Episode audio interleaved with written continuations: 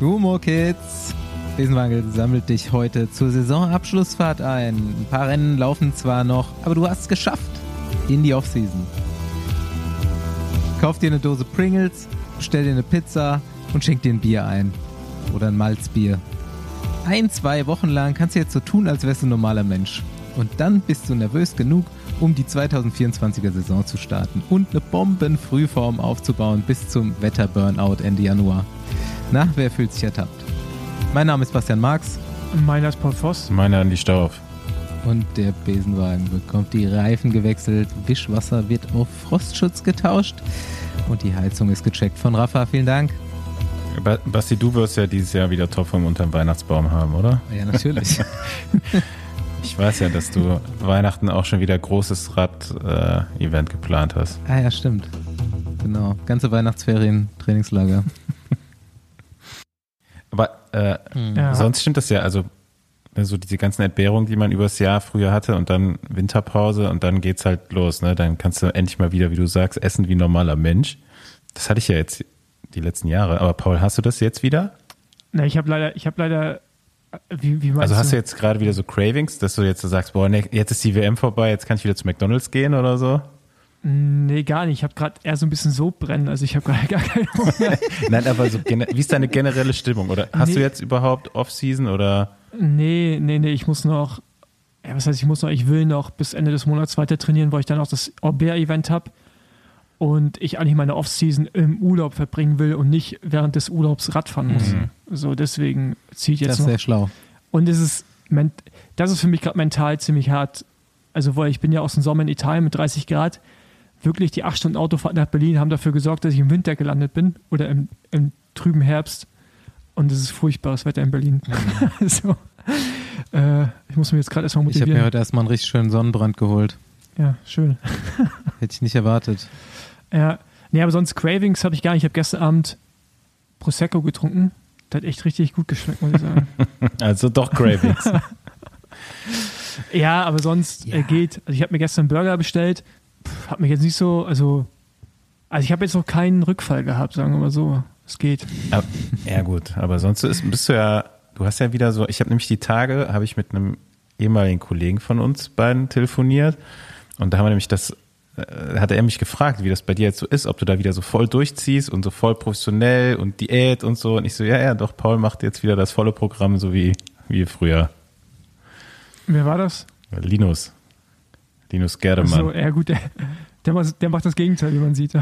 das hast du jetzt gesagt, aber äh, nee, der hat das schon interessiert nachgefragt. So.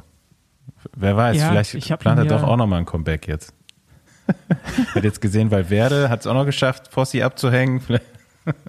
ja, ähm, nee, aber es äh, hält sich in Grenzen. Also, ich bin heute am Eisland vorbeigegangen, wo ich sonst noch mein Spaghetti-Eis abhole. Also gehe ich eigentlich jeden Tag vorbei. Und ich habe mir keins gekauft. Also irgendwie, äh, weiß ich nicht. Momentan hitzt mich noch nicht. Okay. Ja. ja. Worauf ich ja auch so ein bisschen mit der Einleitung hinaus wollte, ist, dass so die ganzen Amateurrennfahrer und KT-Ärzten und so weiter, die halten das dann aber auch gar nicht lange aus. So nach einer Woche nicht fahren oder zehn Tagen scharren die dann schon so mit den Hufen und sind halt auch nichts anderes gewöhnt, ne, als fahren. Ja, ja. Äh, ich mache mir gerade auch echt Winterbike-Gedanken, wie ich mir das hier aufziehe. Weil noch so ein Winter ohne Schutzblech geht echt nicht, ey.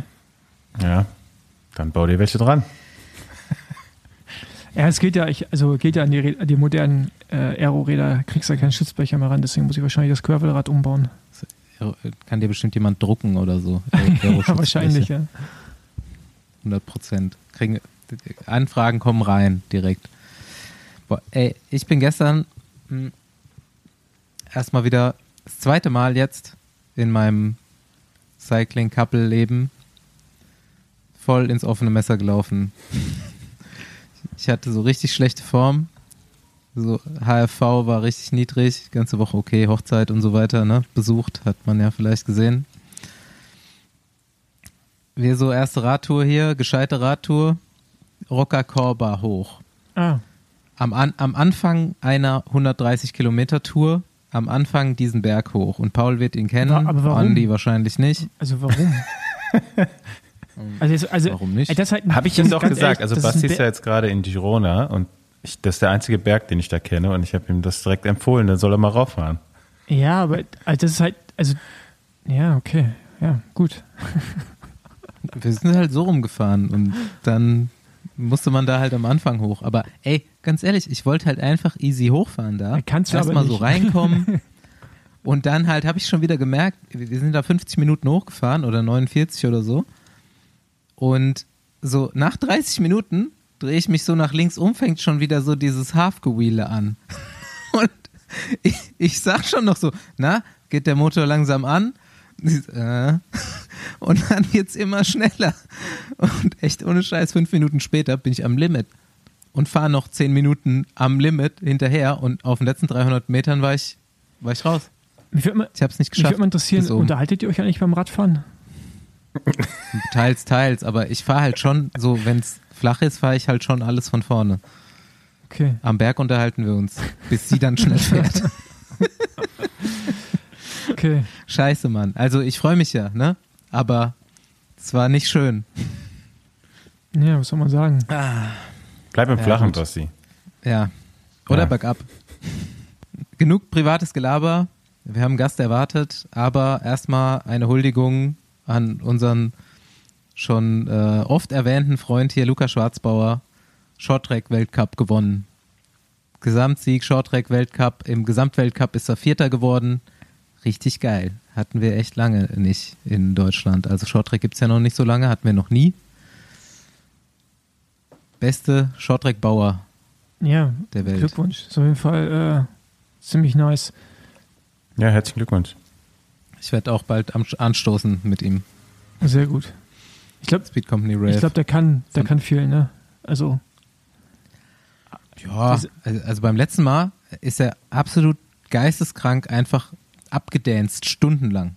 ja gut, ich meine, Also wirklich so, so Mosh-mäßig. aber der, guck mal, Techno-Mosh. der hat ja ganz viel Kapazität in seinem Körper und der kann wahrscheinlich auch sehr viel Laktat Mhm. bilden. Das heißt, der kann natürlich auch sehr lang performen da. Mhm. Und schwitzt wie, wie die Schwein. Ja, ja, da, da sieht man aber auch im Radrennen immer. Also ich glaube, wenn andere irgendwie so, sich so eine Weste anziehen, fährt der halt ohne Unterhemd und Trikot offen durch die Gegend. Ja. Aber der hat ja auch einen Bär auf der Brust, ne? Also ich meine, ich glaube, wenn er da die zwei Ja. Kilo mal abrasieren würde, dann äh, Nee, das ist, glaube ich, der Egger mit dem Bär auf der Brust oder hat das Schwarzbauer? Alle Mountainbiker hat, das, alles, das sind alles richtige Männer. Okay. ja. Richtige Holzfäller. Ah, okay, nächste Huldigung. Oscar Sevilla. Einfach Tour auf Hainan gewonnen. Vor, gar nicht so, vor James Piccoli, glaube ich auch. Also so immerhin noch so World Tour Fahrer auch dabei. Nee, ist kein World Tour Fahrer. Nee, ist kein aber eigentlich ja Eigentlich doch. schon, ja. Der Typ altert einfach Aber nicht, ja. ne? Ey, Nee, der sieht, ey, der sieht unfassbar, aus wie oder? früher, Mann. Also wie als Kind halt noch. Interview mit Joe Black. Gute Konservierungsmittel. Ey, habt ihr diesen Tweet gelesen, den ich da reingeschickt habe? Von Team Telekom 2006? Mhm. Oder was Ja, war ja. das? Ey, was war das für eine was war das für eine Mannschaft bitte? Also der den habe ich natürlich reingeschickt, weil Team T-Mobile 2006 Oscar Sevilla am Start war mit André Greipel, Mark Cavendish, Jan Ulrich, Michael Rogers, Andreas Klöden, Daniele Nadello, Sergei Goncha. Und Jan Ulrich, André Greipel, Mark Cavendish und Oscar Sevilla und zwei davon fahren immer noch. Das wäre aber zu dem Zeitpunkt nicht mal das beste Line-Up gewesen, glaube ich, oder? Mm, Nee. nee, Da nee. hatten sogar Da noch ein paar, andere Hitter. hatten noch ein paar andere Hitter. Aber klar, ich meine, ja. war ja bis zur Auflösung ja das, das beste Team, oder? Insgesamt schon fast. Man hatte. Ja, immer noch so, man hatte da noch mehr so die Spezialisierung, wie man jetzt heutzutage teilweise hat. Ne? Also klar, US Postal war schon auch eine überragende Grand Tour Mannschaft, muss man sagen, mit den Helfern, die die hatten. Und Quickstep damals schon bei den Klassikern unschlagbar, aber so insgesamt, ich war, also ich habe jetzt keine Weltranglisten vor Augen der Jahre oder UCI-Listen. Vielleicht kann man das nochmal irgendwo nachgucken, aber da denke ich mal, war T-Mobile auf jeden Fall immer weit vorne. ich hätte ja immer noch gerne ein Trikot von dem Team.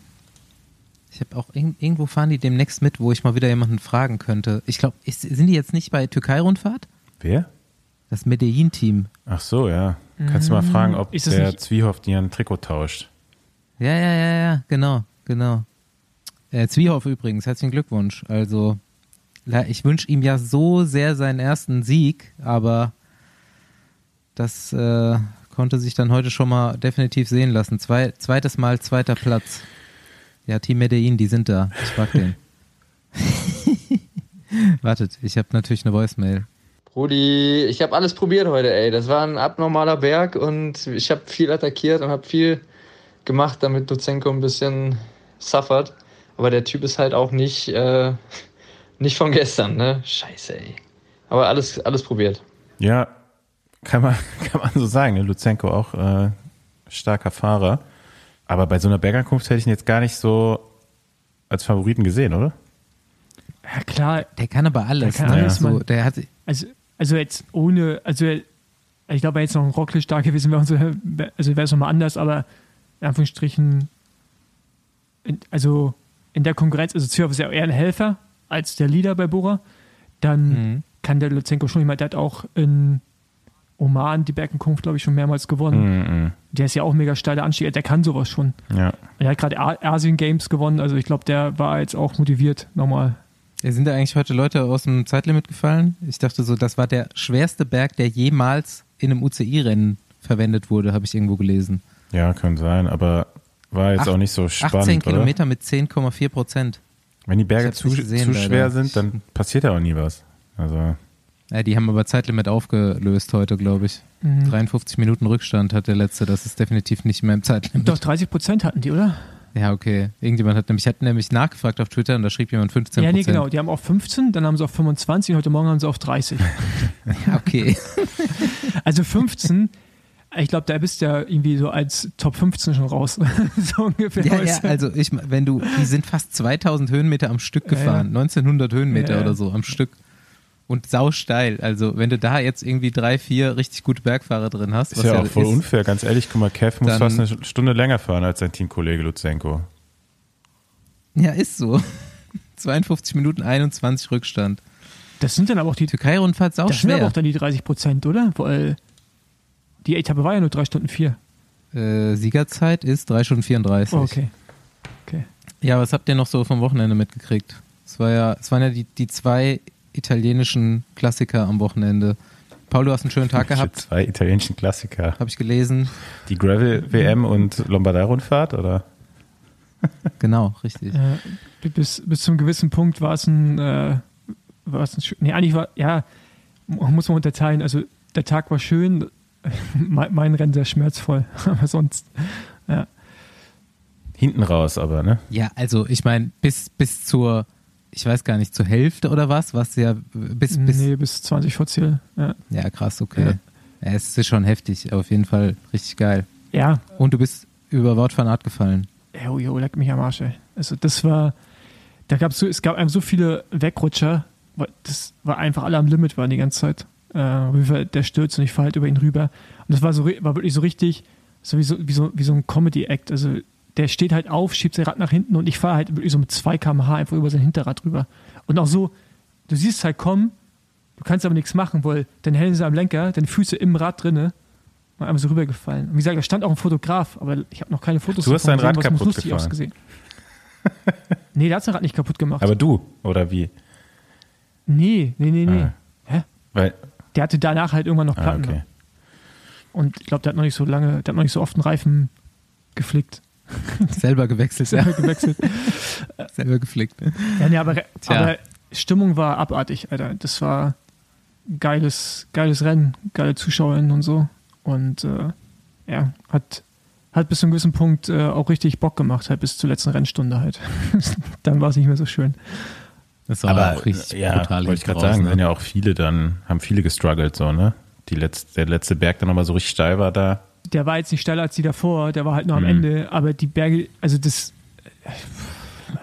Also, also in der Recon dachten ja alle, das ist echt viel Asphalt, aber im Rennen hätte ich mir gewünscht, da wäre mehr Asphalt. weil das, das, das, Es war schon ein guter Mix. Also das, was man im Fernsehen gesehen hat, war schon so, dass man das war ein auch gesehen Gravel-Rennen. hat, dass es auch ein Nein, Gravel-Rennen nein, war. hundertprozentig. Das ist halt, das Ja. sind halt immer so die, die ganzen Amis, die in Rumbeckern sagen, da muss noch mehr Gravel Mhm. rein. Ist halt Europa. Also hier gibt es halt nicht Ja. drei Ja. Kilometer lang Gravel am Stück. Und Ja. äh, war schon äh, ein wertiges Gravel-Rennen, war halt mega schwer. Und Mahoic, Alter. Ey, vor allem, ich bin ja mit dem seit Jahren, also fast ein Jahrzehnt ja kein Rennen gefahren.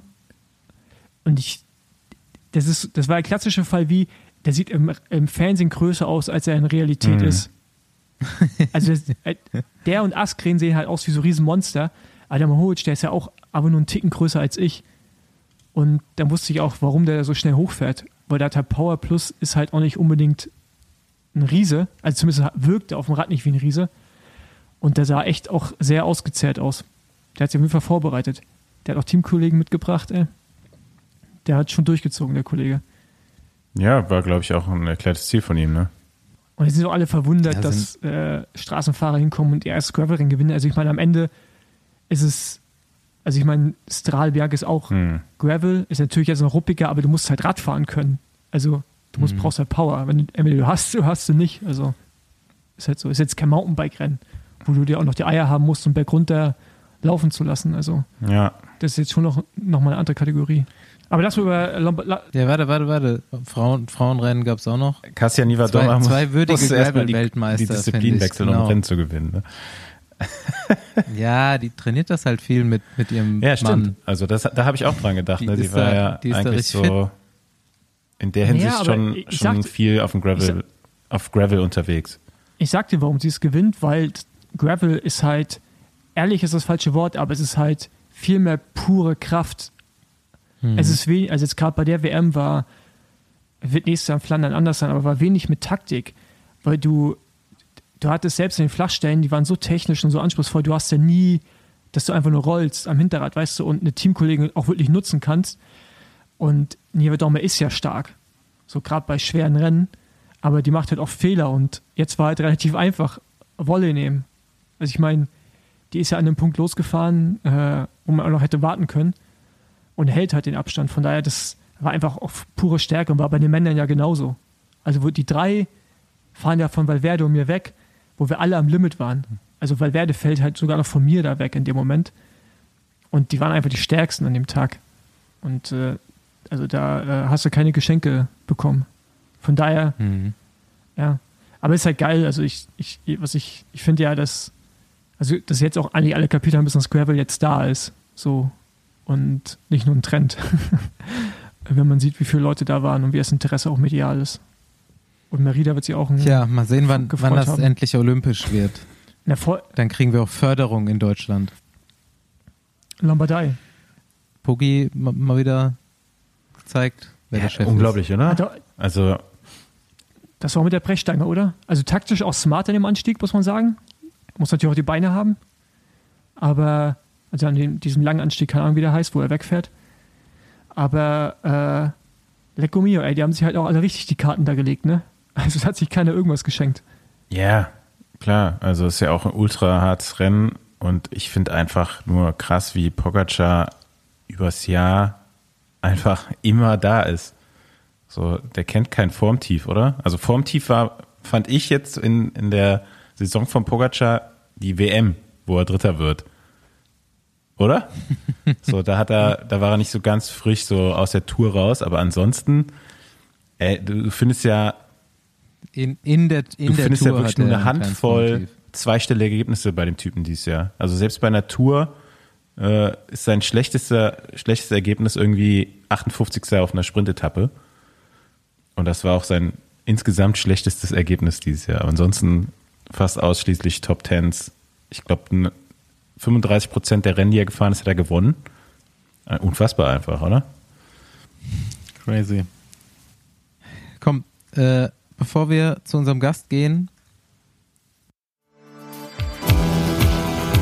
Alrighty. So, Besenwagen, äh, spontan die Ausfahrt genommen von der A7 oder so nach Regensburg, in die Nähe von Regensburg. Wir fragen gleich genau, wo wir gelandet sind. Und wir treffen den baldigen World Tour Fahrer Henry Ulich. Servus. Servus, danke für die Einladung. Hi. Hi. Henry ist 22 Jahre alt und ist jetzt zwei Jahre lang zur Grobeinordnung, wie immer, bei Alpecin im Devo-Team gefahren und wird nächstes Jahr World Tour Profi bei Alpecin. Und ähm, ja, ich habe auf jeden Fall ein paar brutale Sachen über dich gehört. Vielleicht steigen wir damit erstmal ein, bevor wir hier in die sportlichen Details kommen. Ich werde auch diese Voicemails einspielen, weil Ballerstedt Voicemails immer, immer gut für die Quote. immer gut zu hören. Ähm, ich ich spiele es einfach vor. Das ist, ist immer das Beste. Jo, jo, jo, Digga, äh, kurz überlegen, Ulich, was kann man so erzählen, auch in der Öffentlichkeit? Ja, erster richtiger Kontakt mit Ulich war Nationalmannschaft, U17 Alter. Ich kam da an, wie so ein Profi, abgemagert, nichts mehr gegessen die letzten Wochen. Und Ulich hat erstmal, glaube ich, drei Gläser Nutella mit, mitgebracht. Äh, der hat zu der Zeit nur, ich glaube, nur Nutella mit Weißbrot gegessen. Das war so 90 Prozent seiner Ernährung. Und äh, der war da auch richtig krass. Dann habe ich das auch so übernommen. Auch einfach mal eine Schachtel Nutella weggespachtelt. Ja, nee, das ist ganz lustig. Aber äh, was ist jetzt so passiert? Ja, nee, also so viel, was man jetzt in der Öffentlichkeit erzählen kann, äh, habe ich jetzt auch nicht mehr. Okay, das war's schon. Ja, kommt noch was. Eine, eine kommt noch. Aber wir, wir können ja hier erstmal kurz, kurz stehen bleiben. Auf jeden Fall geil. Erstmal Ballerstedt bekehrt. Ja, also recht hat er. Äh, leider ist es bei Alpecin nicht mehr der Fall, dass es Nutella gibt. Ähm, deswegen ist wahrscheinlich die Performance manchmal im Rennen nicht so stabil wie in der U17. äh, das, das eine Nutella-Brot muss eigentlich noch sein vor dem Start. Ähm, nee, das stimmt halt wirklich. Äh, ich bin immer mit dem Nutella-Glas angereist, weil fremde Hotels äh, die Chance, dass es da Nutella gab, war relativ gering. Und äh, deswegen war das Glas da mal dabei. Aber da gibt es auch eine lustige Story äh, aus Steiermark. 2017 mit Hessmann und Ballerstedt haben sie mein Nutella-Glas entdeckt und sind zum Supermarkt und haben sich Reiswaffeln geholt und haben innerhalb von 10 Minuten das eine Glas zu zweit weggezogen. Und äh, dann hatte ich, hatte ich nichts mehr übrig. Also da haben sie sich dann schon gut mit durchgeschnurrt bei mir. So, jetzt kommt die Steigerung. Ach ja, und ja, doch, das musst du erzählen. Mies eklig. Das ist der einzige Typ, den ich kenne, Alter, der morgens zum Frühstück Weißbrot, Nutella oder auch mal Marmelade isst und der dann da Rührei raufpackt, Alter. Der isst Rührei mit Marmelade und Brot. Also ich schwöre, dafür müsste man eigentlich ins Gefängnis kommen. Ja, was soll ich dazu sagen? Also, mir schmeckt's.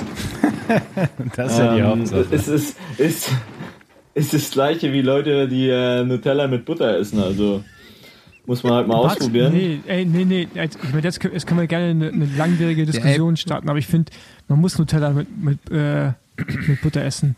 Ich finde Nutella einfach nur so aufs Brot, das ist irgendwie. Ja, das ist das Schlimmste, was für mich geht. Nutella mit Butter. Deswegen esse ich Nutella mit was anderem.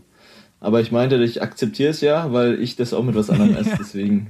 Ja, ich meine, Kohlenhydrate und Ist wichtig, Proteine im richtigen Tom, Verhältnis. Tom ne, Bohnen, der halt hat auch immer, also zwar nicht auf dem Richtig, Rührei, ja. aber der hat auch so zum gekochten Ei immer so ein, ja, so ein Apfel-Birnen-Kompott gegessen. Fand ich auch ein bisschen weird. Ja, ich finde, das, das geht Ja, aber aber sehr, schon also es ist oder? quasi so süß wie eine Marmelade, aber ne, ist jetzt nicht so. Ja, ja. Ja, okay. Ähm, aber ich meine, du hast ja in der U17 auch rasiert, dann lag es wahrscheinlich wirklich an der, äh, an der Nutella, ne? Ja, also wie gesagt, manchmal äh, gibt es keine Nutella und dann organisiere ich mir eine und dann läuft es auf einmal wieder. Ähm, nee, also ich glaube, da merkt man schon, dass ich ein bisschen auf dem Kopfmensch bin und da auch meine Performance, glaube ich, sehr davon abhängig ist. Ähm, ja. Aber Nutella muss immer sein. Ja gut, wenn man, wenn man weiß, wie es funktioniert, wie es für einen selbst funktioniert, dann ist es ja immer wichtig. Witzig, dass du das als äh, dich da als Kopfmensch bezeichnest. Ich würde ja sagen, Rennfahrer, die gern Nutella essen oder die weiterhin trotz professioneller Karriere Nutella essen, würde ich jetzt so nicht so als Kopfmenschen bezeichnen. Weil ja die anderen eher so, so ein Kopfmensch für mich eher sagen will, so, ah, ne, ich muss hier sparen, da alles richtig machen und so weiter. Und das ist ja eher eine gewisse Lockerheit eigentlich. Ja, aber andererseits, wenn man sich einredet, man kann damit äh, performen oder nicht performen, ist es ja auch wieder Kopfsache, ne? Also wenn man kann nicht performen ohne Nutella, ja, das solltest du dir vielleicht nicht einreden. Ja, aber ja. man braucht auch nicht so tun, als wenn Nutella, also ist jetzt nicht so, als wenn er sich eine Line Koks zieht, weißt du? Also ich meine, das ist halt am Ende immer noch einfach nur Nutella, andere ziehen sich halt Gummibärchen rein. Also ich meine, das ist halt irgendwie, finde ich schon auch in Ordnung. Er ist jetzt auch kein Bergfahrer. Klasse Vergleich, Paul, klasse Vergleich. Nein, aber. Klasse Vergleich, wirklich.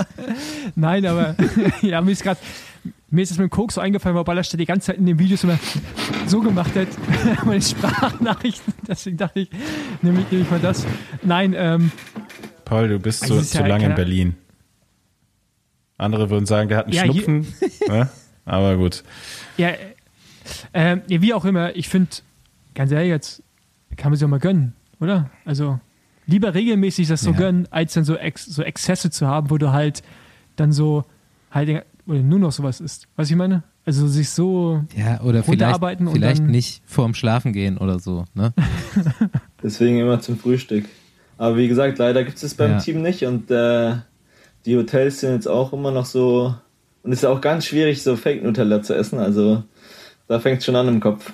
Ähm, also es muss, wenn schon, Wir die Original bei sein. Bora immer, bei Bora gab es früher, ich, ich weiß nicht, ob es immer noch so ist, von Ralf Denk immer richtig eins auf die Mütze, wenn er Nutella gesehen hat. Und hatte, gibt so Geschichten wie Leopold König, ich weiß nicht, wer ihn noch kennt, äh, Uelta irgendwie vorne, Tour vorne und so.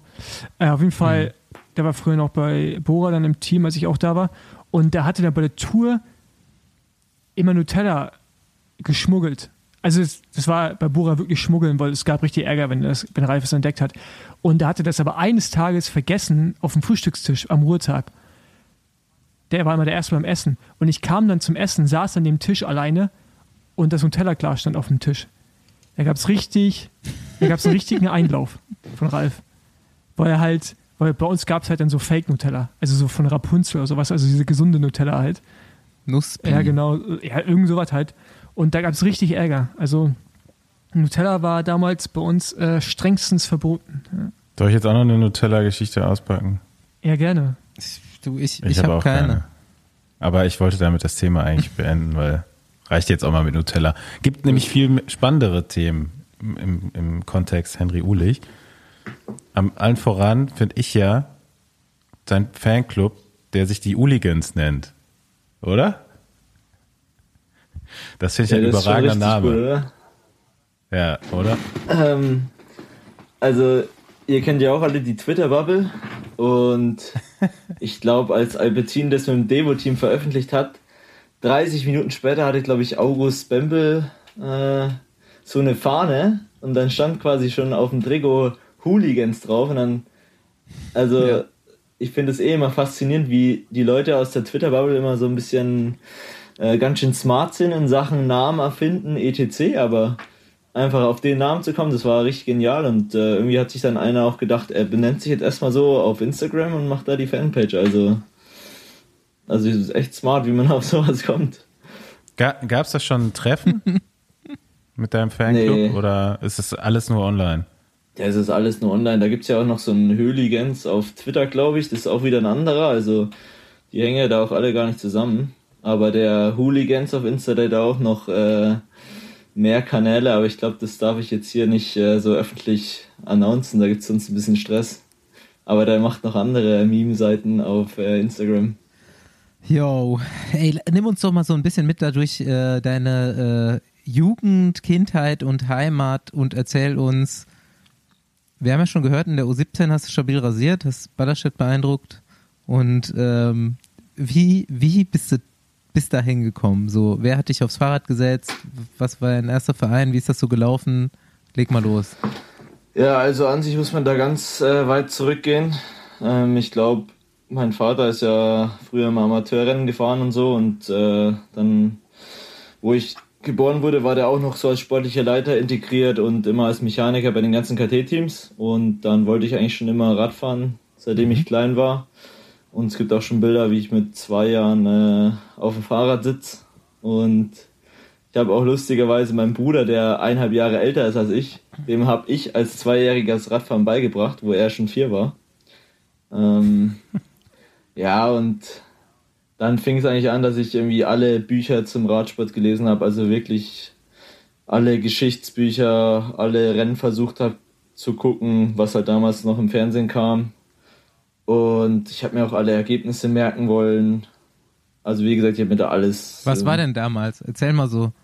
Ja. Wir können das ja nicht einordnen mit in also, unserem Alter. was weiß ich, zum Beispiel 2.8 habe ich mir halt jede Tour-Etappe angeguckt und bin dann äh, nach der Etappe rausgegangen, habe äh, mit Kreide Linien auf die Straße gemalt und habe dann den Siegesjubel nachgespielt und den Sieger, der quasi gewonnen hat, und habe den dann nachgespielt und da hätte es mich um irgendwelche Uhrzeiten fragen können, äh, wer jetzt Etappe 7 von der Tour 2.6 gewonnen hat und wer Zweiter wurde ich jetzt hier sagen können, aber das weiß ich jetzt nicht mehr, aber damals war das halt so. Das hat mich halt einfach interessiert und äh, hat mich da mitgenommen.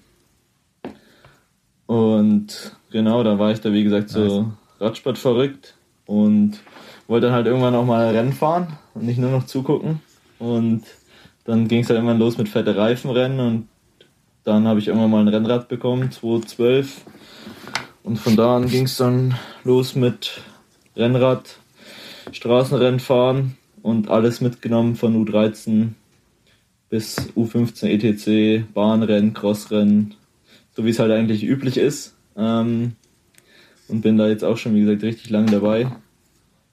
Und ich glaube, immer so im zweiten Jahr in den Altersklassen hatte ich da immer ein bisschen mehr Erfolg, weil man da ja immer der Ältere ist und da das halt immer noch so auf die Entwick Entwicklung, die körperliche ankam. Und so in der U17, U19 hört es ja dann irgendwann auf mit der körperlichen Entwicklung. Und dann wird es ja eher mehr chancengleich.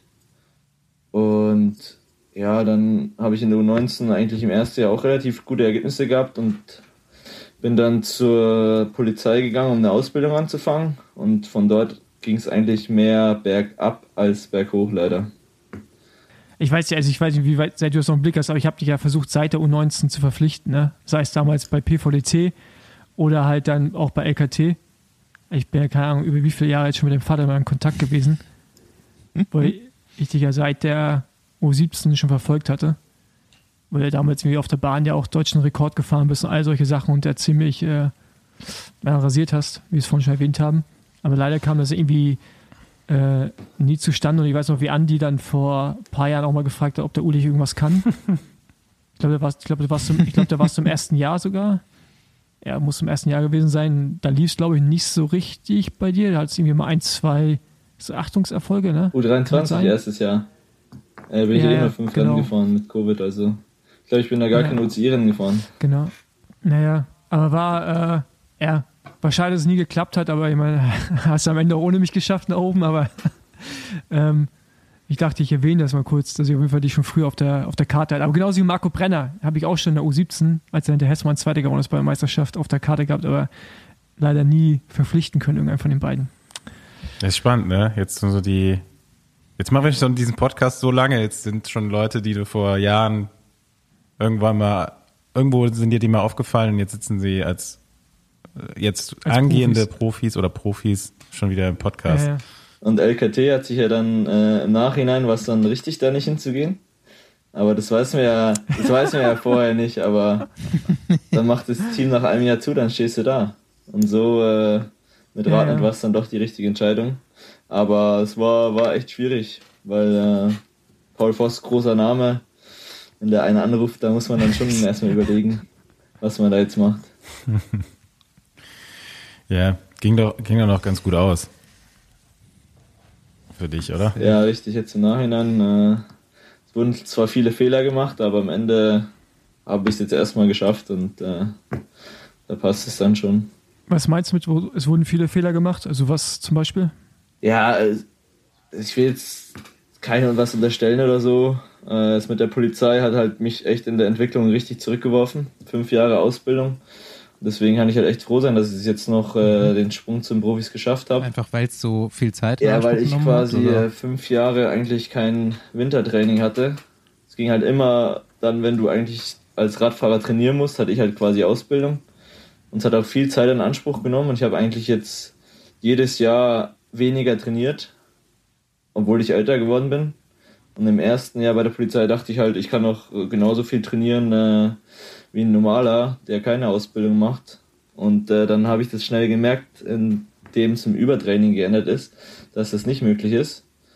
Und dann habe ich, wie gesagt, jedes Jahr ein bisschen mehr runtergefahren und jetzt bin ich zum Schluss äh, meine maximale Stundendauer von November bis Januar war einmal acht Stunden, sonst hatte ich immer weniger Umfang, weil ich einfach nicht die Zeit und Energie hatte, da noch zu trainieren, nebenher der Ausbildung. Pro, pro Tag oder pro Woche? Mhm. Pro Woche hatte ich acht Stunden. Das ist krass auf jeden Fall. Aber, aber warum hast du dich für die Polizei entschieden? Also ich meine, hat ja auch sicherlich finanzielle Gründe gehabt, oder? Ich meine, man kriegt ja dann schon ein Gehalt. Das ist ja auch der Grund, weshalb viele zu die Bundeswehr gehen oder wollen. Ja, auf jeden Fall. Ich war da ja 16, 17, hatte da noch keine Ahnung vom Leben. Und ich habe das auch nicht so erwartet, dass es so wie Schule ist. Ähm, ich dachte halt, es ist mehr so praktisch, so wie man sich halt einen Polizeiberuf vorstellt. Aber ich wusste halt nicht, dass die Ausbildung halt 99% theoretisch ist und nur 1% praktisch. Und deswegen habe ich mich halt dafür entschieden, weil ich dachte, so, das ist schon ein Beruf, den ich auch mal abseits vom Radsport machen wollen würde, aber ich wusste halt nicht, dass es so fordernd ist. Und äh, jetzt hat man dementsprechend auch in den Leistungen in der Polizei gesehen, da ging es auch nicht vorwärts in den ersten Jahren, bis ich kapiert habe, äh, wie es da abläuft. Und wie gesagt, ich wusste halt, dass ich im Winter immer im Radsport zurückstecken muss, aber das habe ich halt vorher nicht gewusst. Und hm. im Nachhinein du hast halt extrem ein gutes Gehalt und eine extrem sichere Arbeitsstelle und es äh, ist auch extrem wichtig, eine Ausbildung zu machen, aber vielleicht kann man das mhm. als Radsportler irgendwie anders zeitlich legen, dass man die Ausbildung mhm. wann anders macht und nicht halt in den wichtigsten Monaten eigentlich. Aber mhm. das war schon Sportförderung, ja. oder? Ja, aber für, wie du, wie du sagst, für einen, für einen Radfahrer, äh, gerade bei der Polizei in Bayern, schwer umsetzbar, weil ne, im Winter mit der mit dem Tageslicht und so, äh, kriegst du da eigentlich keine, keine Trainingskilometer mehr zustande. Ähm, hast du da genauere Einblicke vom, vom Rutsch? Bin ja letzte Woche noch mit dem gefahren und der hat das ja auch gemacht. Ähm, aber ja, auch da ähm, immer in den Wintermonaten viel, viel Zeit und, äh, ja, in Anspruch genommen, noch die, die Ausbildung, die er aber auch zu Ende gemacht hat. Ähm, weil halt sehr viel früh aufstehen, Rolle fahren, Polizeidienst, wieder Rolle fahren. Ähm, aber ja, ich glaube, wenn man es dann einmal hinter sich gebracht hat, ähm, kann man daraus viel mitnehmen für den, für den Rest der Karriere. Also äh, brauche ich jetzt hier, hier Henry nicht zu erzählen, der hat es jetzt auch durch, durchgebissen ähm, und irgendwie hat es geklappt. Ja, genau. Äh, ist halt immer, ich weiß jetzt Rutsch ist halt auch mental ein bisschen anders. Der kommt da eher stärker durch, aber ich war halt auch immer mental relativ schwach unterwegs. Und das hat halt dazu geführt, dass wenn ich zu viel trainiert habe, da hat es mir gleich immer einen Stecker gezogen. Und letztes Jahr konnte ich halt auch zum Beispiel nicht in irgendein Teamtrainingslager, weil ich keine Zeit hatte mit der Ausbildung, mit Prüfungen und so weiter. Und dann musst du halt einfach den ganzen Februar und März erstmal komplett ins Training reinstecken. Und mhm. äh, dann hast du, hast du eigentlich immer so im April, Mai schon so noch so ein frisches Hoch, weil dein Körper noch frisch ist und dann fällt im Juni auf, Juni, Juli fällt dir auf einmal auf, ah, dir fehlt ja die Basis. Und du kannst dich halt nicht erholen äh, von den ganzen Wettkämpfen, dann zieht es gleich nochmal einen Stecker. Und das ist halt immer ein bisschen schwierig so zu kompensieren.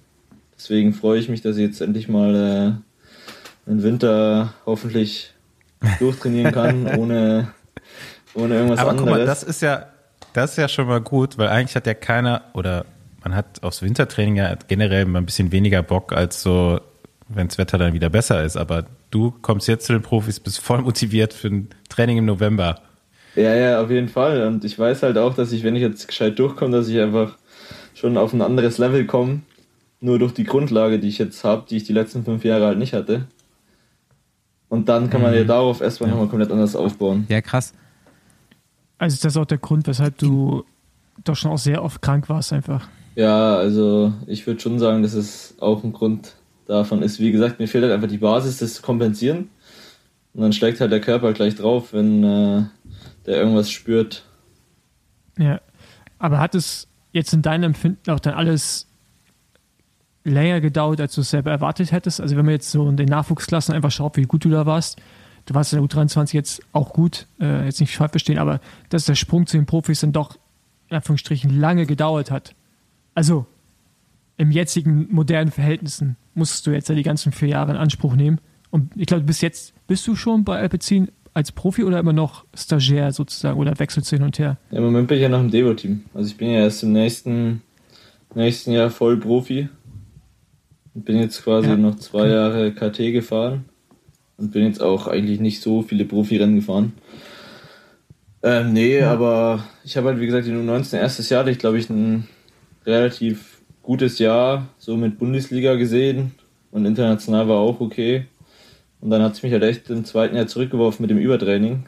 Und seitdem hatte ich halt, wie gesagt, immer Probleme, das zu kompensieren. Und kann mich halt auch extrem glücklich schätzen, dass äh, ich eigentlich bei Alpecin nach meinem zweiten U23 eine Chance bekommen habe, weil ich hatte da jetzt nicht so, so die Ergebnisse. Also ich bin halt, glaube ich, zweimal in, in Kroatien aufs Podium gefahren. Was halt in Kroatien musste ja erstmal aufs Podium fahren, wie man weiß. Das ist eine ganz schön eine schwere besetzte Rundfahrt, aber ansonsten ging da halt nicht viel. Deswegen kann ich da echt glücklich sein, dass ich da die Chance bekommen habe. Und äh, glaube, ich habe halt dem Team dann auch von Anfang an gezeigt, dass es, äh, dass es die richtige Entscheidung war, mir dann eine Chance zu geben.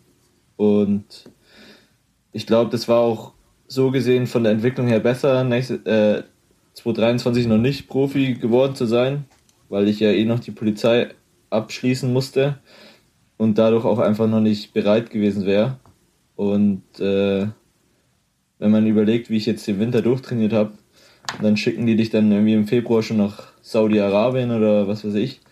Da machst du ja gleich deine ganze Saison kaputt und also es war von der Entwicklung her schon viel besser, dass ich da jetzt nochmal die Chance bekommen habe, noch ein Jahr Devo zu fahren und es jetzt dann geschafft habe, hochzugehen. Ja, ist auch crazy so, wie viele Leute in deinem Alter haben noch dieses Potenzial offen, da jetzt quasi nochmal viel mehr trainieren zu können und viel besser regenerieren zu können. Das ist ja auch auf jeden Fall, äh, jeder andere in deinem Alter, der Profi wird, lebt auch vorher schon professionell eigentlich. Ja, ich habe ja, also ich habe ja immer acht Monate im Jahr die Möglichkeit gehabt, professionell zu leben. Dadurch, dass ich die Freistellung hatte. Aber es macht halt, wie gesagt, einfach noch einen riesen Unterschied, nur allein den Winter trainieren zu können. Ja, ja, Ähm, ja, ja. Da gibt es eh eine lustige Story. Ja, da gibt es auch jedes Jahr dieses BDR-Leistungstest in Freiburg. Und da gibt es ja diesen Performance-Test und äh, da bin ich jetzt Meinst du den, wo man würfelt? Ja, ich weiß nicht, was ihr da gemacht habt, aber wir mussten da mal so Tests fahren. Und auf jeden Fall war ich der Einzige, der noch nicht im Trainingslager war von den ganzen BDR-Kader. Die hatten alle halt schon 20 Stunden Wochen und ich kam da halt mit meinen 8 Stunden an. Und äh, bin dann auf jeden Fall mit Abstand den besten Test von allen gefahren. Obwohl ich äh, noch gar nicht trainiert habe. Und da war äh, der, der Krabsch auch ganz schön begeistert konnte es eigentlich gar nicht fassen. Ähm, ja, aber darauf habe ich halt dann aufgebaut. Also ging auch ohne. Ja, irgendwo, irgendwo Talent, ne? Ich glaube, anders, anders geht das auch nicht. Im Winter gab es halt auch Nutella. Ja, nicht nur ein Glas. Ja, und jetzt so gerade irgendwie die letzten zwei Jahre oder auch dieses Jahr schon das eine oder andere Top-Resultat dabei gewesen. Ich weiß nicht, ich habe immer so ein bisschen so im Gefühl, im Hinterkopf, Henry Uhlich ist so ein bisschen, in Österreich sagt man, glaube ich, Stockerl oder Spital. So, wie ist deine Attitude, wenn du in so ein Finale reingehst? Also das mit Spital, das stimmt halt gar nicht. Äh, Ich bin der Erste, der auf die Bremse drückt.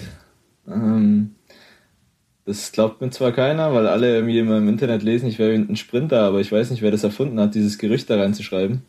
Letztens kam auch bei Paris Bursch Ackermann auf mich zu und so, ja, du bist ja hier der Sprinter. Und ich hab gesagt, äh, ich bin der Erste, der da eben nicht reinhält, äh, weil ich irgendwie ein bisschen zu viel manchmal nachdenke. Und äh, deswegen kann ich da leider nicht zustimmen. Ähm, ich stürze ja auch relativ selten, weil ich äh, immer als erstes auf die Bremse drücke. Und Da gab es zum Beispiel auch einen Sturz in Ungarn letztes Jahr im Massensprint bei den Profis und, Mhm. und Jetzt Olaf ja. war neben mir und Olaf Koy bremst nicht und legt sich übel ab und ich bremse. Ich leg mich zwar auch ab, aber ich, ich habe mir gar nichts getan und er war halt komplett raus. Den hat halt komplett zerfetzt, wo ich mir denke, du siehst, dass die stürzen, Mut zur Lücke und ich bremse halt ohne Mut zur Lücke. Beile legt's, aber einen erwischt's halt und den anderen halt nicht. Okay, dann äh, bin ich auch auf dieses Gerücht reingefallen. Also ich bin auch, ich bin auch eigentlich immer ein fairer Sportsmann. Es muss jetzt mal ein bisschen die Einstellung ändern, was ich so gesehen habe bei Paris Tours, was da abgeht, da muss ich auch mal ein bisschen anders fahren, aber ich lasse auch immer die, ich lasse auch immer die Leute Erzähl rein. mal. Naja, also, also da gibt bei euch gibt es doch hier diese eine Kategorie, mit wem mag man am wenigsten. Da würde ich jetzt gleich mal auf, äh, also würde ich gleich mal auf Ryan Mullen gehen. Vor, vor der ersten offiziellen World Tour Saison schon direkt hier Oh, das habe ich schon öfter gehört. die Leute Ja. Aber hier Ryan Mullen, ich glaube, ich bin jetzt drei, vier Mal gegen den gefahren und der fällt immer negativ auf. In Paris Tours sind es noch 20 Kilometer bis zum Gravel-Sektor und dann äh, hat er halt Bora so links so zwei Meter Lücke gelassen. Dann dachte ich halt, da fahre ich halt mit unserem Zug rein. Und auf einmal fängt halt Ryan Mullen an, mich da ins Gras abzudrängen.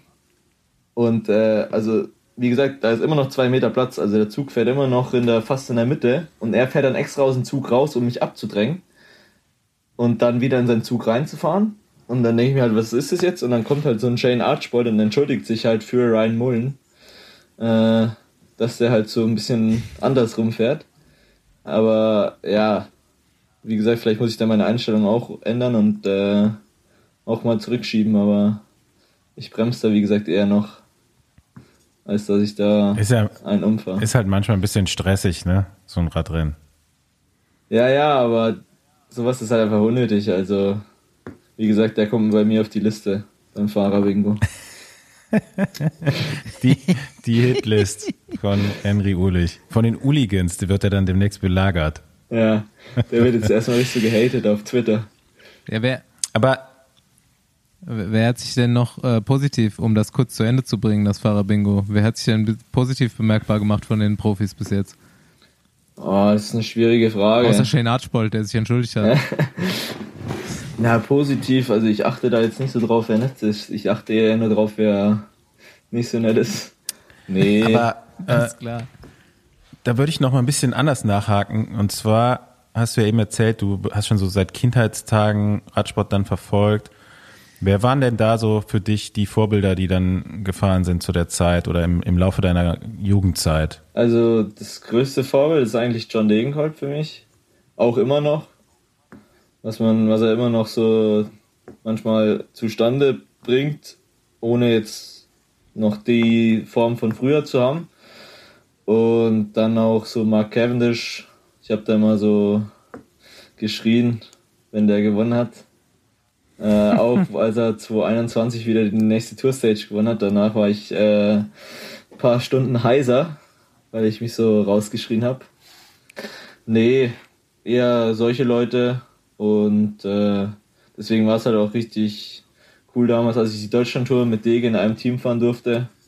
Es war so Ja. ein Traum in Erfüllung gegangen und äh, selbst wenn er mich jetzt vielleicht äh, im Rennen als Freund sieht, ist es für mich immer eine Ehre, wenn er mich anspricht oder mit mir irgendwas bequatscht. Da fühle ich mich immer noch geehrt. Ähm, genau.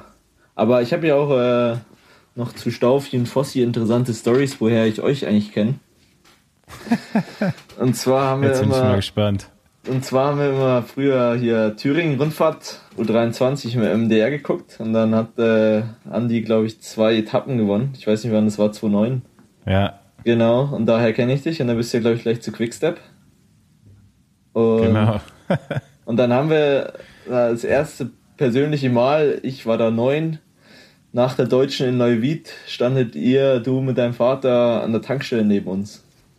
Und das war halt als, für uns als Kind auch so, oh, guck mal, da steht ein Profi und so. Ähm, genau. Nee, und Paul kenne ich äh, aus der 3C-Gruppe, hieß es, glaube ich. Da bist du mit Tobi Eller zusammengefahren und Klemme und so weiter. Genau. Und da hat mein Ja. Papa mal sportlichen Leiter gemacht in Kadolzburg. Bei der Bundesliga. Musste mal kurz. Ist es da, Ist es da, wo ich gestürzt bin, mir die Arme gebrochen habe? Nee, ich glaube, es war ein anderes Jahr. Du hast beide, beide Arme gebrochen? Beide Die Story kenne ich doch gar nicht. Echt nicht? Nee. Ich habe in Karlsburg, es war glaube ich das erste Jahr, wann- woher war ich da? Nee, da habe ich schon in Bielefeld gewohnt, das, muss, das war Musla gewesen sein. Da bin ich gestürzt im Finale und habe mir beide Arme gebrochen, beide Ach Ellbogen. du Scheiße. Ja, ja, Und du hattest beide Arme in Gips? ja, ja. Erzähl mal, wie das dann sonst so abging. Also, wie hast du da, hat, musst du gefüttert werden oder was? Ich kenne da Story, ja, ich kenne Stories von Klemme auf jeden Fall. Jetzt denke ich die ganze Zeit so, haben wir das nicht schon mal im Podcast nicht. gehabt? Aber nein, Klemme hat das schon ja, erzählt, ja. Nee, also ich, ich konnte, also dass sie dir die Hose anziehen mussten. ja genau, Und so. also ich konnte gerade so auf Toilette gehen, aber gewaschen, ich musste gewaschen werden und Von Klemme. Es gibt auch so, nee, von meiner Okay, Mutter und so. Äh, und ähm, nee, aber das, ich war dann damals auch mit den, mit den, okay, das ist eigentlich wirklich witzig. Ich, ich war dann damals, das war, das war am Ende der Saison, war das, glaube ich, Karlsburg. Nee, das war immer im Frühjahr. Oder- Immer im auf jeden Fall April, ich da, nicht? okay, auf jeden Fall habe ich danach sehr viel Party gemacht mit den Gipsarmen in Berlin und bin dann in Clubs reingegangen mit einem Gips und weißen Arm, so halt und hatte einfach nur ein weißes T-Shirt an und sah halt aus, wenn das alles so zusammen war und habe dann halt halt halt auch damit getanzt, halt dann mit den Armen, halt Diesen so, Robot Dance. ja so ungewollt halt und äh, ja, das da gibt's auf jeden Fall, da gibt's auch sogar Bilder von mir in Clubs mit mit diesen Gipsarmen halt. Die will, die will ich sehen. Paul. Nee, die, die wird es nicht zu sehen geben, aber ja, da, da gibt es gute Geschichten zu. War, war, war ein interessanter Sturz, ja. Also ich bin, also ja, ich habe mich halt mit den Händen, Fra frag bitte deinen Vater nochmal, Henry, ob das da war, wo Paul sich die Arme gebrochen hat. Nee, das war, glaube ich, das Nee, glaub Jahr ich nicht. davor. nee, es Okay. muss, ja, es muss das Jahr danach gewesen sein. Weil das Jahr davor, weil das war mein erstes Jahr und das Jahr davor war ich noch nicht bei La Monta. Ja, aber ich glaube, du warst 2007 bei La Monta und ich glaube, wir Ich war waren. 2007 und 2008. Ja, und ich glaube, es war 2A. 2007, 2008 war ich bei La Monta. Äh, Die Geschichte gibt's ja. Und dann, Krass. ja, und dann habe ich dich noch gesehen bei der, der deutschen Crossmeisterschaft in Strollendorf, wo es so, a- wo es so richtig kalt war. Ah, Lecco Mio bei 15, minus 15 Grad oder so, Ja. also minus 20 Grad, was es da hatte. Von denen habe ich auch mal noch äh, die Ja. Flaschen. Da haben wir uns Flaschen gekauft und ein Trikot, alles aufgehoben. Und da warst du, wie gesagt, auch schon mit dabei. Hast, glaube ich, U23 Henry. Ja. Henry Uhlich, richtiges Urgestein schon im Radsport. Absolut, Nee, das- ey. Wenn ich bei Wer wird Millionär äh, sitze, dann wirst du als mein Telefonjoker Aber die auf ist halt auch Fall richtig Radsportfans einfach. Ne? Also dein Vater und deine Mutter sind ja auch bei vielen Rennen. Also die kenne ich ja auch schon, so lange wie ich dich kenne, natürlich. Und äh, aber es, ich meine, du warst ja auch früher guter Crosser, ne? Du hast ja auch alle Disziplinen gemacht. Ja. So. Äh, so Klassiker. Einfach alle, alles mal gemacht, überall gut gewesen. Auch einer von den Rennfahrern, wo ich gehofft habe, dass sie beim Cross bleiben, aber ja. Ja, ich habe jetzt mir jetzt ein Crossrad gekauft bei Canyon. Weil ich äh, wahrscheinlich am Wochenende ein Crossrennen fahren will. Und der Trainer hat schon gemeint, er hofft, ich bin nicht gut. Nicht, dass ich da jetzt noch wieder eine, eine volle, volle Cross-Saison starte.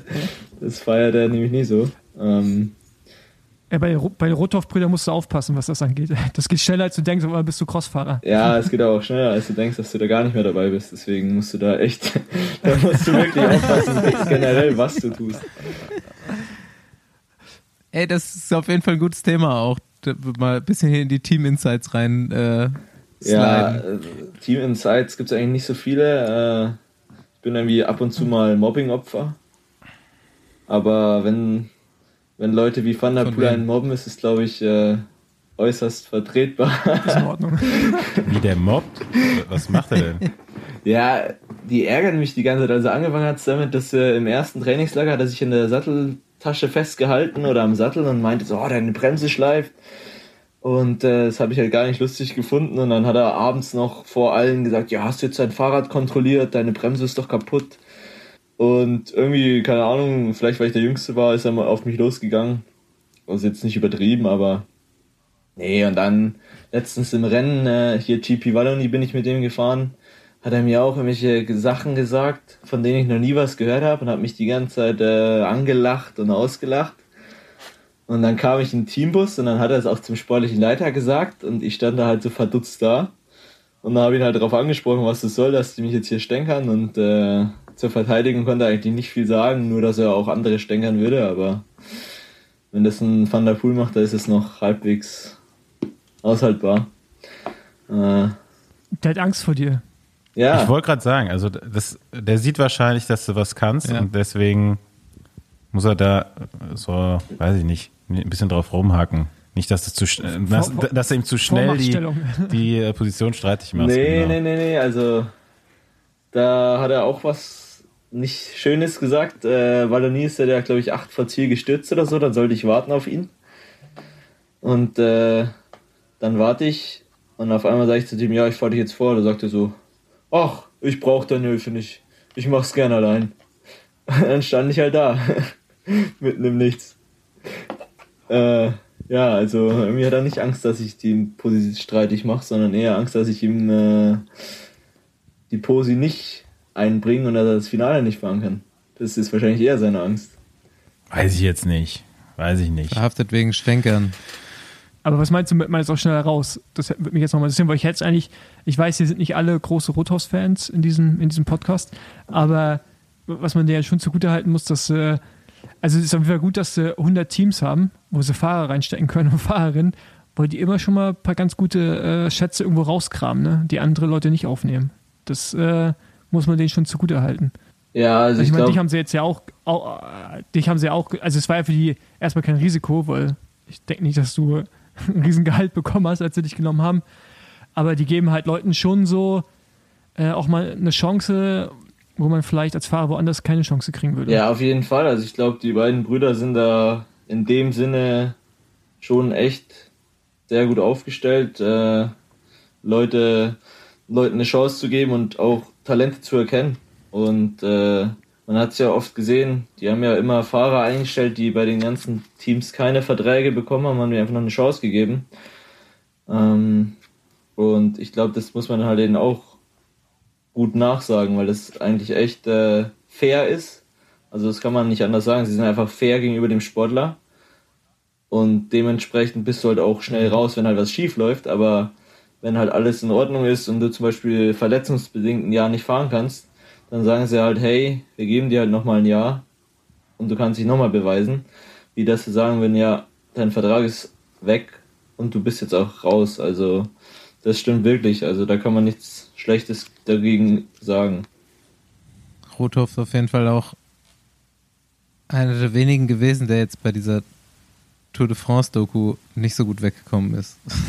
Muss man sagen. Ich habe es nicht angeschaut, warum? so, so kritische Interviews und so. Jasper, Jasper Phillips ein bisschen madig gemacht die ganze Zeit und der hat ja dann hat ja dann noch gewonnen aus der Champs-Élysées-Etappe und da war natürlich irgendwie so Happy End und alle waren fröhlich, aber währenddessen halt immer so, ja, der muss sich erstmal beweisen und nicht die, nicht die sympathischste Rolle eingenommen.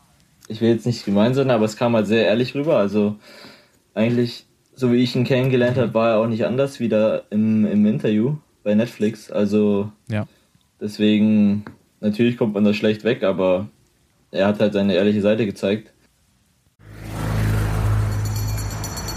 Nächste Runde Trainingrunde, gesponsert von Whoop. Ich habe das ja gerade eben schon mal angesprochen. Ähm, Wilma hat mich abgezogen und äh, ich wusste ja quasi vorher schon, dass meine HRV an dem Tag super niedrig war. Ich habe mich auch gar nicht so schlecht gefühlt eigentlich an dem Tag, aber ich hatte dieses Wissen und sobald es so ein bisschen schneller wurde, habe ich es auch komplett gemerkt, dass es der absolut beschissenste Tag ist. Und was soll ich sagen? Ähm, ich glaube, als Fazit daraus kann ich mal ziehen, ähm, ja, Stolz äh, sollte man für, über diesen Schatten sollte man vielleicht auch einfach manchmal springen, weil mich da so anzustrengen, mitzufahren, war auf jeden Fall kein, keine gute Entscheidung für die folgenden Tage. Ja, ich kenne das. Ich habe äh, mir tatsächlich heute noch meine Auswertung angeguckt. Also du gibt ja gibt so monatliche und wöchentliche Auswertungen. Und bei mir ist auch immer Übertraining oder zu wenig. Also die Tagesbelastung, die empfohlen ist. Aber neuerdings frage ich da jetzt immer den äh, Whoop-Coach. Also damit habe ich mir jetzt ein Core Stability Workout zusammengestellt. Ich habe den einfach gefragt, was ich meine, was ich brauche. Und äh, ich frage ihn einfach mal, was könnte ich machen?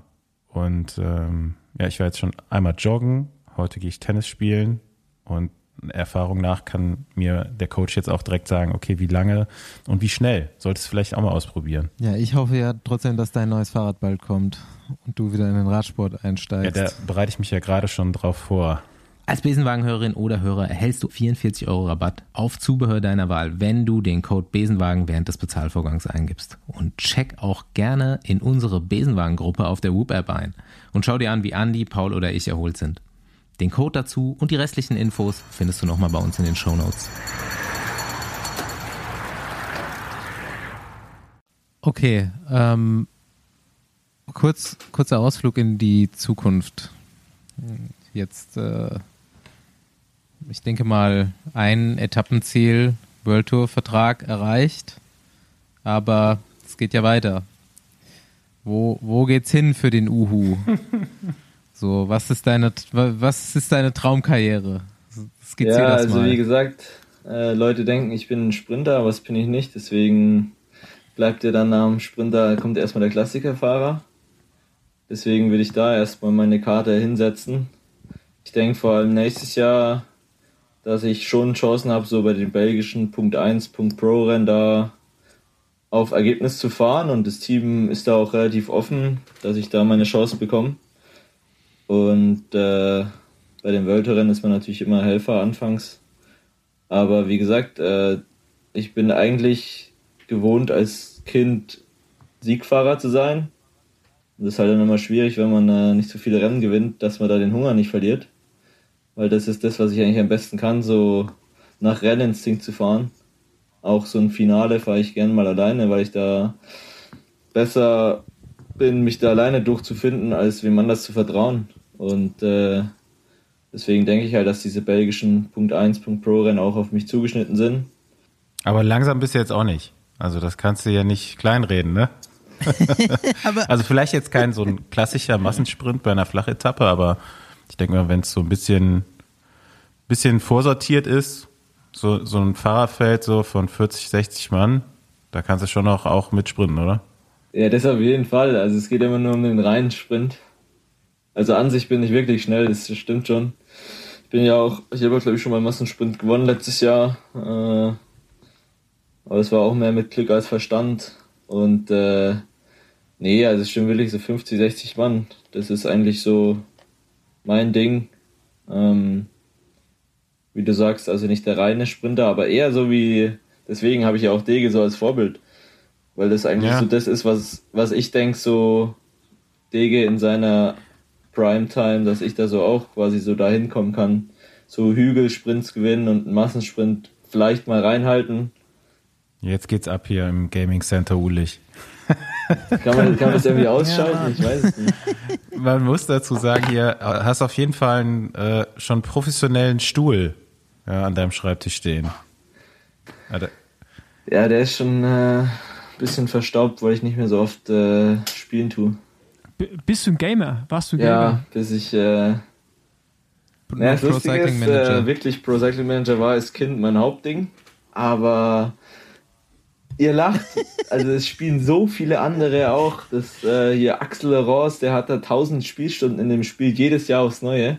Der Weltmeister 023. Trieste Bond meinte auch, ja, äh, er kennt die ganzen Fahrer vom Pro Cycling Manager. Und äh, also das Spiel ist schon, äh, wird schon gut gespielt. Ähm, nee, aber ansonsten hier mit Kollege Philipp Walz, dem zocke ich mal ab und zu Fortnite. Oh, stimmt, ja, erzählt, ja. ja, ja. Das ist auch immer, immer witzig, immer über die neuesten Sachen reden im Team und dann noch ein bisschen mit Walse ja, durchgrinden. Das macht auch Spaß. Lass mal, ist schon lange nicht mehr gestellt eigentlich die Fragen. So, äh, schlimmste Hungerast oder eine Besenwagengeschichte? Weißt du was? Gutes also ich habe mir schon das ganze Jahr habe ich auf die Frage gewartet dass ich endlich mal eine Besenwagen-Story erzählen kann. Äh, also das, das, muss, da wird der Kontext ein bisschen weiter hergeholt. Ähm, also auf jeden Fall bin ich bei der EOF in der U17, also es sind so europäische olympische Jugendspiele. Da bin ich gestürzt äh, nach 10 Kilometern und da war ich halt komplett verblutet. Du musst auf jeden Fall einen Besenwagen, weil das Ersatzrad nur äh, Riemchenpedalen hatte und halt für keine Klickpedalen Verfüg Verfügung hatte. Und dann saß ich auf jeden Fall in diesem Besenwagen. Und jetzt halt der Kontext. Als Kind, wenn man zum Beispiel, also sich Kids Tour Berlin gefahren ist, das war halt als in der U15 das größte Event, was es gibt. Und dann fühlst du dich halt wie ein King, wenn du das Rennen gewinnst oder halt eine gute Platzierung hast. Und so dementsprechend siehst du halt auch andere Fahrer, die das Rennen gewinnen. Boah, der ist ja dann voll berühmt und der ist ja richtig krass. Äh, der wird ja bestimmt Profi und was weiß ich. Ähm, also ich glaube, ich bin auch nicht der Einzige, der das so gefühlt hat als Kind. Und auf jeden Fall saß dann halt da, da so ein Slowene mit dem Besenwagen. Und auf einmal, äh, der Slowene hat halt die Kids so gewonnen. Und für mich war der halt so, boah, richtig krasser Typ. Kids so gewonnen, der, der wird bestimmt mal Profi. Und dann spricht er halt mich auf, mit meinem Namen an. Und für mich war das halt so, so, boah, der Typ äh, ist richtig erfolgreich und der kennt mich persönlich. Und äh, da war ich echt geflasht. So, das war so meine Besenwagen-Story, dass ich einfach äh, erkannt wurde. Weil du siehst dich halt dann selber eher nur so, ja, ich bin ja nur so ein kleiner, winziger Radfahrer. Mich kennt ja keiner. Und dann der Kids-Sieger spricht dich quasi mit Namen an. Ähm, ja, das ist meine Besenwagen-Story. Ah, Ich dachte, ich da kommt jetzt noch ein Twist und sagst, es war ein Teil der Nein, nein, nein, nein, nein. nein, der hieß äh, Jan B. Befk. Jan Befk, glaube ich. Äh, ja, das war immer so Ölkes, Tim Ölkes Dauergegner in der U15 und U13. Ey, das ist so krass, ne? wie halt wirklich, also ich kann mir das, keine Ahnung, ich, ich war in dem Alter noch nicht so gut, deswegen weiß ich es nicht, aber äh, ich kann mir das halt bildlich vorstellen, echt, dass man sich wirklich wieder King vorkommt. Und desto älter man wird, desto irrelevanter wird das, ne? Also desto, also jetzt so ist es halt, einige davon, der Großteil ist gar kein Profi geworden und es werden auch so Juniorenresultate so komplett irrelevant. Das ist halt echt krass. Ja, ne? es ist, Ja. Aber zu dem Also ich Zeitpunkt denke hat immer man noch halt gerne King. an meinen Etappensieg auf dem Kudamm zurück. Ach, du hast da auch gewonnen. Ich war der, ich war der, aller, Ja. ich war der allerletzte Sieger auf dem Kudamm, weil danach sind sie nicht mehr auf dem Kudamm gefahren. Ja, schade, schade. Das war echt, also das war einfach auch ein Riesenevent für, für ein, ja, für ein Kind. So mitten in Berlin Rennen zu fahren. Ähm, aber ja, jetzt auch schon ein paar Jahre lang, zumindest mal nicht mehr auf dem Kudamm. Das war echt der Champs-Élysées von den Kindern. Also kann man ja nicht anders sagen. Das war ja immer das Highlight. Also Kudamm da, das war ja richtig, richtig cool. Henry, jetzt so vor deiner ersten äh, Wintersaison als Vollprofi, hast du jetzt bestimmt noch ein bisschen Pause? Hast du irgendwelche Pläne noch oder bist du schon, wie Basti hat es nämlich in der, im Intro der Folge so ein bisschen angekündigt, dass die meisten jetzt schon wieder kaum die Füße stillhalten können, bevor das Training wieder losgeht. Aber äh, ich glaube, wenn man so eine Saison hinter sich hat, äh, hinter sich hat, so wie du, ist da jetzt, glaube ich, auch erstmal ein bisschen Urlaub angesagt, oder? Ja, wie gesagt, ich fahre jetzt erstmal Saison-Highlight Crossrennen am Sonntag. Ähm, nee, und dann ja wirklich die Füße hochlegen. Ich glaube, vor allem mental ist es eher am wichtigsten abzuschalten. Ich werde dann wahrscheinlich zu meiner Familie von der Freundin fahren. Die wohnt in Brandenburg. In Brandenburg. Ach, schön. Äh. Das ist doch mal ein toller Winterurlaub. Also du meinst Brandenburg, die Stadt. Ja. Ja. und dann noch zur Ostsee hochgucken oder so. Ja, da wird schon wieder schöner. Da kann man, da kann man gerne. Nee, aber es hat sich jetzt äh, spontan nichts ergeben, dass ich da irgendwie noch ins Ausland fliege. Und deswegen wird es auch schon passen. Muss man ja auch nicht. Ja, ich wusste jetzt, äh, ich hatte jetzt seit fünf Jahren keine Offseason, deswegen war ich da jetzt eh erstmal überfordert, was ich da überhaupt mit meinem Leben anfange.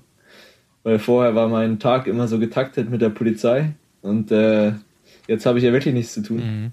Was hast denn jetzt hier? Hast du das schon das ganz neue Crossrad jetzt von Canyon hier geholt oder was? Nee, also ich äh, habe jetzt auch nicht so das Geld. Also ich musste es wie gesagt kaufen. ich habe da letztes Jahr mal nett angefragt und dann kam eine klare Absage vom Herrn Rothoff. Deswegen habe ich es dieses Jahr gleich gelassen und habe es gleich äh, eigenständig gekauft. Und ich glaube, ich habe den ältesten Rahmen, den es gibt. Äh, und dementsprechend auch den günstigsten. Dass ich da. Ist ja ist jetzt auch nicht so, dass ich da jetzt irgendwie zehn Crossrennen fahre, dass ich sage, ich muss mir da jetzt ein äh, Crossrad kaufen, was äh, richtig gut ist, sondern für mich muss es nur funktionieren und ich fahre ja zum Spaß und da passt wenn das auch das Älteste ist. Ja, ist klar. Ja, das Radsport, ne? Also einige Hörer, die werden jetzt so denken, so, was? Ja, aber das, das ist eine Sonderfolge. Also das brauchen wir Ja. jetzt hier nicht besprechen. Das ist, das ist eine Sonderfolge, ja. Die wird nie rauskommen, aber Ja, weil wir dann alle keine äh, Räder mehr kriegen. Aber nee, es ist, äh, ja, egal. Ähm, genieß es am Wochenende. Schön ja, ballern. und dann, ähm, das, das sind so Folgen mit Leuten wie dir, da freut man sich schon auf eine baldige Wiederholung auch so. Da äh, sollten am besten keine zwei Jahre ins Land gehen und dann äh, mal über die ersten Erfolge und Erfahrungen in der World Tour berichten. du hast ja auch eine schöne Liste angelegt an Sachen, die du erreichen willst. Ja, die, die werden wir jetzt abhaken regelmäßig mit dir, oder auch nicht? Dich nochmal dran erinnern. Ja, genau. ja. Aber Nee, aber ähm, ich, also ich wollte jetzt nur noch, da, das äh, Vorbild John Degenkolb ist ja auch nicht so weit hergeholt. Irgendwie äh, hast du mich schon immer so ein bisschen an ihn erinnert. Also so vom, vom wie du am Rad sitzt und gibt ja auch viele Parallelen. Ne? John ist auch früher ein bisschen Crossrennen gefahren, in der Jugend zumindest noch. Ähm, alle Guten eigentlich. ja, weiterhin viel Glück. Grüß, Grüße an deinen Vater. Ist auch immer, sein Vater, wenn er mich schreibt, der schreibt immer Gruß Uhu. Oder Wochenende, ein Spruch am Ende. Wochenende, weitermachen, Genau, Wochenende. genau, genau, Uhu, weitermachen, Wochenende, genau, irgendwie so, ja. Ja, und zur Begrüßung müssen wir, Grüße zur Begrüßung müssen wir noch Krise sagen. Geil. Der schreibt ja auch immer. Stimmt. Denn er so, Ja, hat ja, sich schon stimmt, im Radsportkreis auch so weitergebildet. Also es ist nicht so, dass, nur, dass er so eine komische Sprache hat, sondern es hat sich ja noch, hat sich ja noch weitergegeben. Da hatte mir nämlich gerade, als du Wallonie mit Mathieu gefahren bist, da war er, glaube ich, so stolz drauf, da hat er mir noch eine Nachricht geschickt. Hat er mir eine WhatsApp geschickt. Und dann hat er mir gesagt, dass du mit Mathieu gefahren bist. Ich glaube, da äh, war er als Vater sehr, sehr ein stolzer Moment für ihn. Ja, also für ihn war es auch schwierig, äh, in der U19 dann aufzuhören, als Trainer für mich tätig zu sein, weil er mich doch immer betreut. Und es war schwer für ihn, da loszulassen. Ähm, aber ich glaube, er hat es jetzt schon relativ gut überbrückt und äh, wie du sagst, er kommt ja jetzt immer zum Rennen mit und macht da seinen Urlaub quasi, seinem Sohn da um die Ecken zu fahren, zu, zu gucken. Aber das, ich finde das gut, weil ich hatte letztes Mal im Podcast schon das Thema, ich habe es reingeworfen, dass egal, wenn ein Belgier oder Holländer einen Radrennen gewinnt, und egal wo, immer irgendeiner aus der Familie noch da ist. Also es, mu- musst du mal gucken, das wirklich immer, die Freundin ist irgendwie immer da Ja. oder die Familie oder beides. Und bei dir wird es dann als erster deutscher Fahrer auch so sein, dass entweder, ich weiß nicht, ob deine Freundin mit, mit dabei ist, aber zumindest deine Familie Das stimmt. immer die Chance hoch ist, dass sie auch dabei sind. Ja. Ja, dann darfst du ja nur gewinnen, wenn die da sind. Ne? Also, nee, aber es stimmt. Ja gut, da mu- da mu- musst du sie zu richtigen Rennen einladen. Alrighty. Dann äh, danke für deine Zeit. Ich hatte jetzt äh, doch ganz schön lange vereinnahmt hier. Und Ja, danke für die Einladung. Bis bald, Das hat ich mich sagen. gefreut. Und äh, ja, ich hoffe, man hört sich bald wieder. ja, mit Sicherheit. Vielen Dank, dass du dabei warst. Dann Danke in dir. unserem Sinne ciao, Wochenende. ciao.